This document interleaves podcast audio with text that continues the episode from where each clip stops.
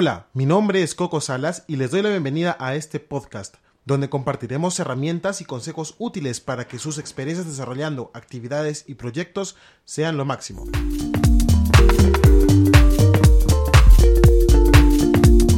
Temporada 1.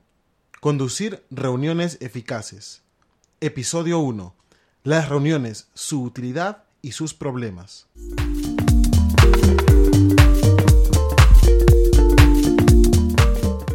¿Qué es una reunión? Podemos definir a la reunión como la presencia simultánea de más de dos personas que intercambian información para facilitar el logro de un objetivo preestablecido. Entonces, aquí es importante también decir que no es una reunión. Si me encuentro con alguien de casualidad, sin tener un objetivo claro o establecido para este encuentro, o con personas random, pues no es una reunión. Ojo, una reunión eficaz debe ser organizada conscientemente para el logro de un objetivo.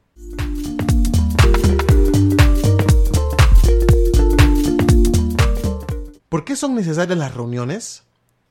Bueno, la reunión es una herramienta de comunicación y de gestión que permite cinco cosas. Número uno, favorece la circulación de la información.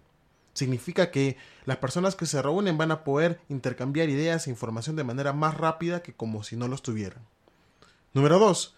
Refuerza la sinergia utilizando todo el potencial que tiene el equipo, este grupo humano que se reúne. Número 3.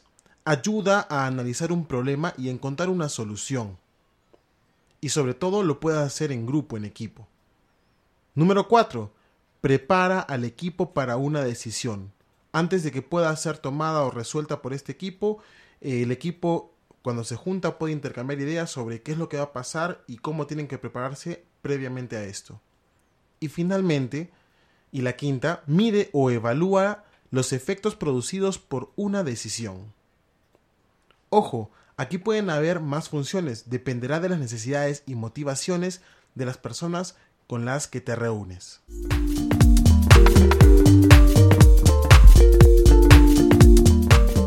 Enfermedades de las reuniones. Así como todas las actividades humanas que hacemos, también las reuniones sufren algunos tipos de enfermedades. Son dos principalmente. La primera es la reunionitis. ¿Y qué es la reunionitis? Pues es cuando son demasiadas reuniones con objetivos poco claros que provocan este terrible problema. ¿Cómo nos podemos dar cuenta?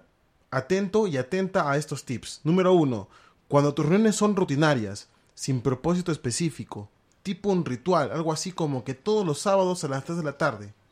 ¿Para qué? Tururú, tururú. Ojo con eso. Número 2. Reuniones temperamentales provocadas por una jefa, por un jefe, por un una jefa, por un director autoritario. Todos nos tenemos que reunir sí o sí siempre.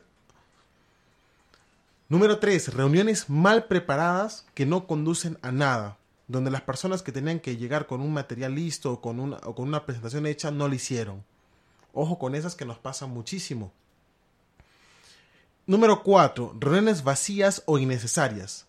Las que pudieron resumirse en un audio o en un mensaje. Sí, nos acordamos todos del presidente Sagasti.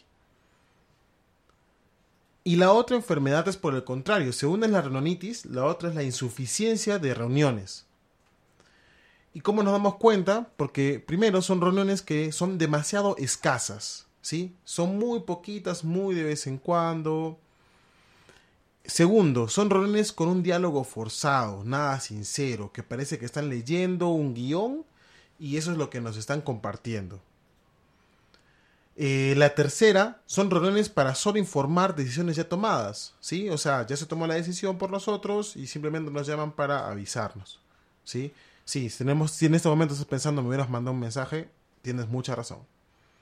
Y ojo, en la actual virtualidad, algo clásico de estas reuniones insuficientes es la clásica. Entro, apago la cámara, apago el audio y al final, cuando me preguntan, ¿todo está bien? En el chat, sí, sí, todo está bien.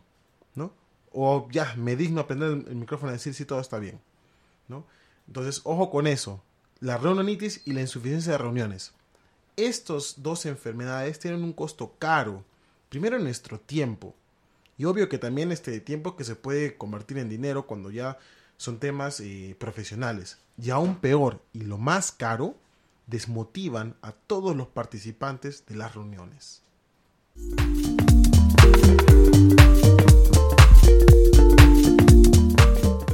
Y para cerrar este podcast el día de hoy, damos algunas ideas para poder evitar caer en estas enfermedades de las reuniones. La primera y más importante, si no es necesario reunirte, no lo hagas. Entonces, ¿qué otros medios podemos utilizar? ¿Sí? Ojo, las reuniones no son la única forma de comunicar información y presentar ideas. Algunas formas, por ejemplo, los mensajes escritos, escritos por Telegram, WhatsApp, si es un canal más amical o familiar de personas muy cercanas.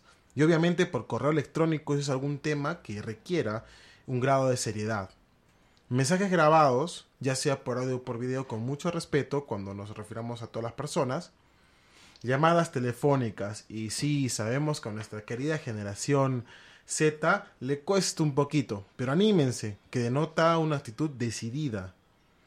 Entrevistas individuales, obviamente fuera de un contexto de pandemia como el que estamos, cuando podemos volver a, a estar juntos.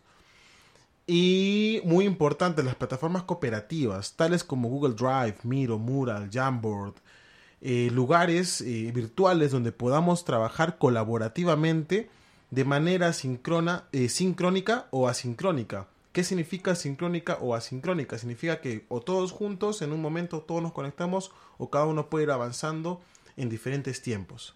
Entonces aquí les dejamos estos usos para que puedan reemplazar esas reuniones innecesarias por eh, medios mejor diseñados.